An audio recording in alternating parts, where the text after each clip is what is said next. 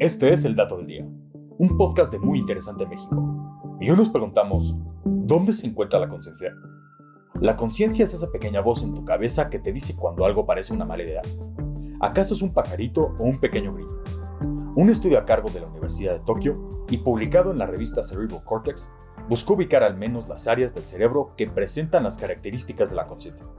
Los investigadores hallaron un indicio de esto dentro de las redes neuronales del cerebro de distintos roedores, en específico, estudiaron lo que se denomina como las vías bidireccionales.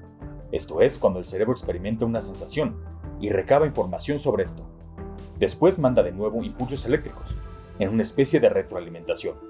No todas las partes del cerebro pueden recibir estos estímulos y responder de la misma manera.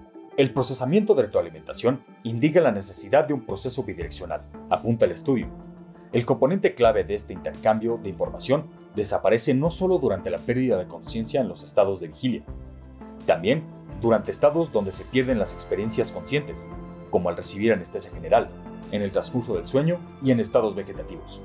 Para el experimento emplearon un mapa de las conexiones entre las neuronas, así como técnicas informáticas para probar su hipótesis. Al aplicar el algoritmo al mapa de las conexiones cerebrales del ratón, se descubrió que los procesos con mayor bidireccionalidad no se distribuyeron uniformemente. Se centraron en las regiones corticales y las regiones talámicas. La corteza o córtex cerebral es la sustancia gris que cubre la superficie de los hemisferios cerebrales. Es una delgada lámina donde ocurren procesos complejos, como la percepción, la imaginación, el pensamiento, el juicio y la toma de decisiones. El tálamo, por su parte, es una estructura que se encuentra situada en el centro del encéfalo.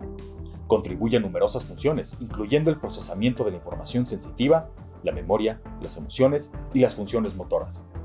Este descubrimiento apunta en la misma dirección en la que los investigadores han creído, desde hace décadas que reside el proceso consciente dentro del cerebro. La corteza cerebral contiene áreas esenciales para la experiencia de la conciencia.